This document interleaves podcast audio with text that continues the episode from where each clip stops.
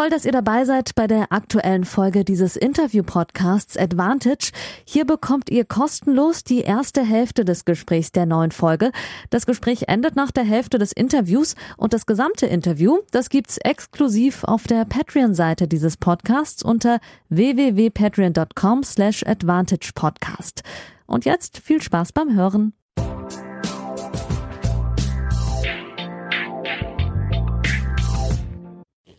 Hallo liebe Advantage-HörerInnen und vor allem liebe Patreons zur ersten Sonderfolge aus Tatabanya, Ungarn. 50 Minuten mit dem Auto westlich von Budapest, der Hauptstadt Ungarns, wo diese Woche die Davis Cup Qualifiers stattfinden zwischen Ungarn natürlich und dem deutschen Team. Deswegen bin ich zu meiner ersten Dienstreise aufgebrochen. Ihr wisst das ja, ich war nicht in Australien, ich war online akkreditiert, habe auch fleißig gearbeitet.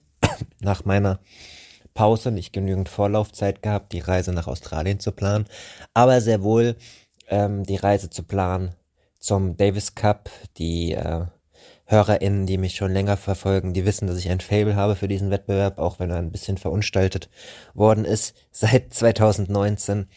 Und die, die mir ganz lange folgen, wissen, dass das letzte Jahr im alten Davis Cup 2018 mein erstes Jahr war, das ich voll begleiten konnte, durfte.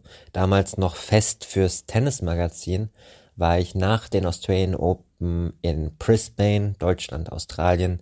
Damals äh, Alexander Zverev Matchwinner mit Siegen gegen Alex de und Nick Kyrgios, alle drei Spieler damals noch wesentlich jünger gewesen und ähm, dann im richtig dramatischen Viertelfinale in der Stierkampfarena von Valencia 3-2 verloren gegen Spanien. Rafael Nadal damals nach Verletzungspause Comeback gegeben. Im Einzel alles überragt. Das Doppel damals Pütz Struff gewonnen und ähm, David Ferrer vor heimischer äh, Kulisse in seiner Heimatstadt Philipp Kohlschreiber niedergerungen im letzten Satz. Und das hat mich so ein bisschen beruflich mit dem Davis Cup verbunden und infiziert als Jugendlicher und äh, junger Erwachsener und als Kind habe ich den Davis Cup eigentlich auch immer verfolgt, als einer der wenigen in meinem Freundeskreis.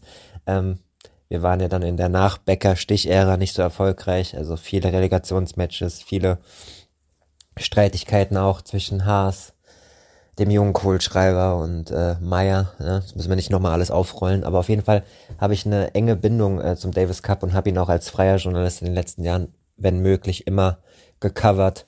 War bei der Endrunde in äh, Malaga 2022, letztes Jahr bei den Qualifiers in Trier gegen die Schweiz, wo ja leider verloren wurde. Und das soll dieses Jahr besser gemacht werden. Und bevor ich euch ein bisschen äh, zu den Gegebenheiten ähm, informiere. Ich war heute in ähm, der Multifunktionshalle. Was eine krasse Halle. Dazu gleich noch ein bisschen mehr. Ähm, wollte ich euch noch sagen, dass ich nach Möglichkeit versuche, jeden Tag einen kleinen Infopodcast zu geben. Äh, es wird auch ein Interview geben, mindestens eins diese Woche. Das will der DTB möglich machen. Da bin ich sehr, sehr dankbar darüber. Aber bevor wir ein bisschen über die Gegebenheiten reden und, reden und über meine ersten Eindrücke, äh, die ich euch mitteilen kann, hier vor Ort, äh, habe ich heute Mittag eine Aufnahme gemacht für euch auf dem Weg in mein Airbnb, ähm, damit ihr mal so ein bisschen wisst, welche, ja, man kann sie doch Reisestrapazen nennen, so als Selbstständiger manchmal auf einen zukommen. Schon mal eine kleine Handyaufnahme als Momentum, weil ich jetzt gerade in der Stimmung bin um euch mal ein bisschen näher zu bringen, was so Selbstständigkeit im Tennisjournalismus bedeutet. Heute Morgen 4.30 Uhr aufgestanden, 8 Uhr geflogen, 9.50 Uhr in Budapest angekommen. Tatabanya, wo das Davis Cup Match gegen Ungarn stattfindet, ist 50 Minuten westlich von Ungarn, äh, von Budapest. Ähm, kostet mit dem Taxi äh, 100, 120 Euro. Öffentliche brauchen 2 Stunden 20. Ich habe jetzt die Busse und die Tram in Budapest kennengelernt und dann habe ich zwei verschiedene Züge genommen und jetzt eine S-Bahn und jetzt laufe ich noch 21 Minuten zu meinem Airbnb. Es ist 12.57 Uhr. Ich bin schon ein bisschen zu spät für die Gastgeberin. Ich hoffe, Sie erwartet mich noch und dann richte ich mich ein bisschen ein, schreibe noch ein paar Angebote und gehe nochmal ein paar Minuten Fußweg zur Halle, wo das deutsche Team um 16 Uhr trainieren wird.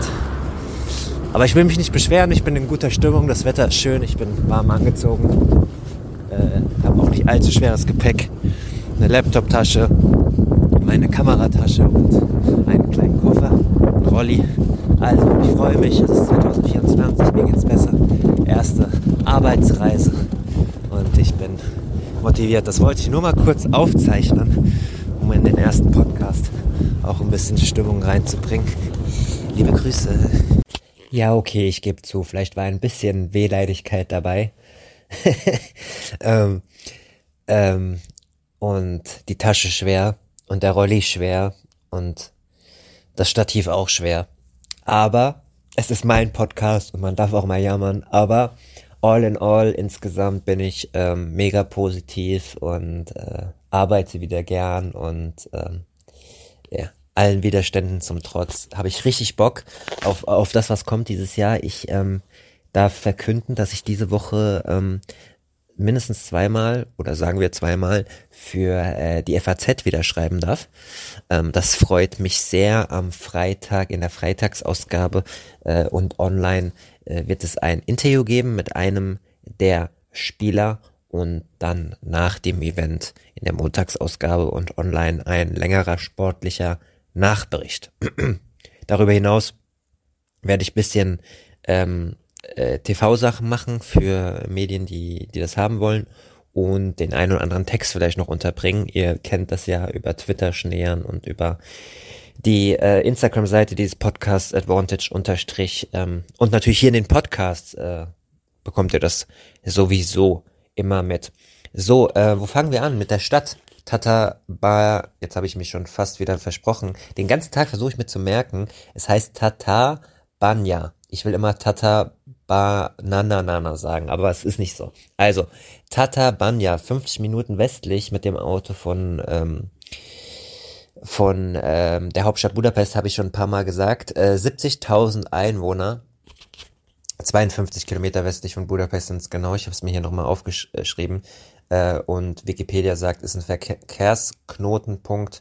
Ähm, hier fließt auch eine Autobahn entlang ist sehr historisch geprägt. Auch ähm, die Stadt hat einen Handball-Bundesligisten, ähm, der auch in dieser äh, Halle spielt, äh, die ich gleich nochmal näher beleuchten werde. Aber vielleicht erstmal ein bisschen meine persönlichen Eindrücke. Ich bin ja heute ein bisschen äh, gelaufen ähm, durch diese Stadt. Es ist ganz, ganz klassisch, wie man das in diesen Ostblockländern kennt. Noch sehr, sehr angehaucht von der UdSSR. Sehr viele alte Gebäude, mh, mm, sehr rustikale Infrastruktur, ähm, wenig ja architektonische Liebe würde ich jetzt mal sagen, sehr rustikal alles. Ähm, dann gibt es immer mal wieder Neubau, wo man merkt, da wurde dann äh, neu gebaut, das passt da nicht so rein, aber alles in allem ist es doch ähm, relativ einfach hier. Äh, teilweise haben die Straßen ähm, gar keinen Bordstein, wo man ein bisschen aufpassen muss. Mm, aber äh, es ist sehr ruhig, ähm, wenig Trubel. Ähm, die Menschen gehen hier also ihren, ihren Weg. Ähm, das Einzige, was krass ist, es gibt wahnsinnig viele Hunde äh, und fast jedes Haus hat so einen so einen Vorhof mit, mit einem hohen, mit einem hohen Tor. Und jetzt auf dem Heimweg, also ich muss schon noch ein strammes Stück nach Hause laufen, äh, weil es leider keine Busverbindung gibt von dieser Multifunktionshalle, die in so einem Gewerbegebiet liegt. Das ist wirklich nicht schön. Also diese der Kilometer zu der Multifunktionshalle ist wirklich nicht schön und dann steht auf einmal ein krasses Ding. Ähm, und hinten dran sind auch zwei große Fußballplätze und ähm, ein Gewerbegebiet mit Einkaufszentren, aber ich bin heute von der anderen Seite gekommen und das war wirklich nicht schön. Aber auf dem Rückweg dann äh, mit Einkaufstasche auch. Ich habe ein schönes Airbnb mit einer mit einer Küche auch, wo ich mir selbst was machen kann. Ähm, da war fast jedes dritte Haus ein bellender Hund, ey, und wenn die Tür nicht richtig zu war, einmal musste ich echt wegsprinten, dann gibt's keine Podcasts und auch keine Berichterstattung über äh, die äh, über diese Davis Cup Qualifier, weil ähm, die Hunde sind wild. also das sind keine streunenden Hunde und ich bin ja ein Hundeliebhaber, also versteht mich nicht falsch. Die gehören den Besitzern, aber die machen einen Krach und eine Tür war nicht richtig zu.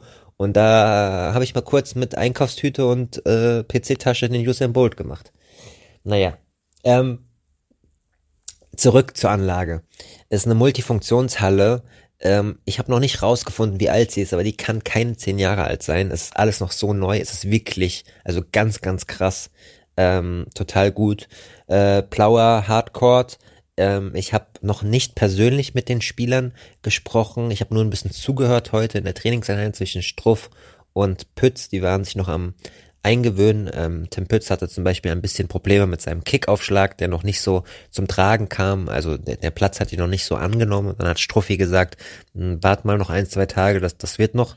Ich werde die Spieler natürlich morgen mal fragen, wie schnell oder langsam das ist. Es sah relativ schnell aus, ja. Halle, Indoor, Hardcore, frisch verlegt. Ihr kennt das natürlich. Hm. In diese Halle gehen mehr als 8000 äh, Menschen rein. So, das ist natürlich auch Quatsch. Ich habe jetzt nochmal nachgeguckt, bevor ich euch irgendwelche Wagensachen sage. Also die Halle wurde tatsächlich erst 2022 eröffnet, zwischen 20 und 22 erbaut. Ähm, 19.000 Quadratmeter hat das Ding. Ähm, letztes Jahr war hier Davis Cup gegen, gegen Frankreich auch in dieser Halle. Handball-Bundesliga spielt hier. Und ähm, die Zuschau Zu Zuschauerzahl sind offiziell 6.200. 100. Also das hat wirklich Eindruck gemacht. Geht gerne mal auf die Insta-Seite. Ich habe es auch in der Story ähm, äh, verlinkt. Ähm, äh, habe ein Foto gemacht. Ähm, ist ein krasser Center Court und es wird eine krasse Atmosphäre. Ich werde morgen mal genau nachfragen, wie groß die Tennisbegeisterung hier in Ungarn ist. Aber ähm, ja, also das hat auf jeden Fall schon mal Eindruck gemacht. Ganz konträr zu der Stadt, die doch dann eher, wie beschrieben, eher rustikal ist. Ansonsten habe ich heute ähm, Kevin Krawitz und Dominik Köpfer angetroffen, als ich kam. Um 16 äh, Uhr hatten die beiden schon Feierabend, ähm, kurz gegrüßt. Die wurden dann mit dem Shuttle abgeholt. 15 Minuten von der Halle entfernt ist deren Hotel. Das ist das älteste Hotel in Ungarn, habe ich mir sagen lassen.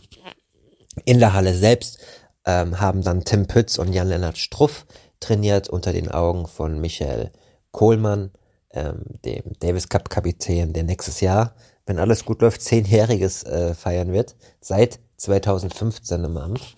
Und ähm, ja, einer fehlt noch, Alexander Zverev, soll laut äh, Angaben des Deutschen Tennisbundes morgen am Mittwoch erwartet werden. Das war der erste frei zugängliche Teil der neuen Folge.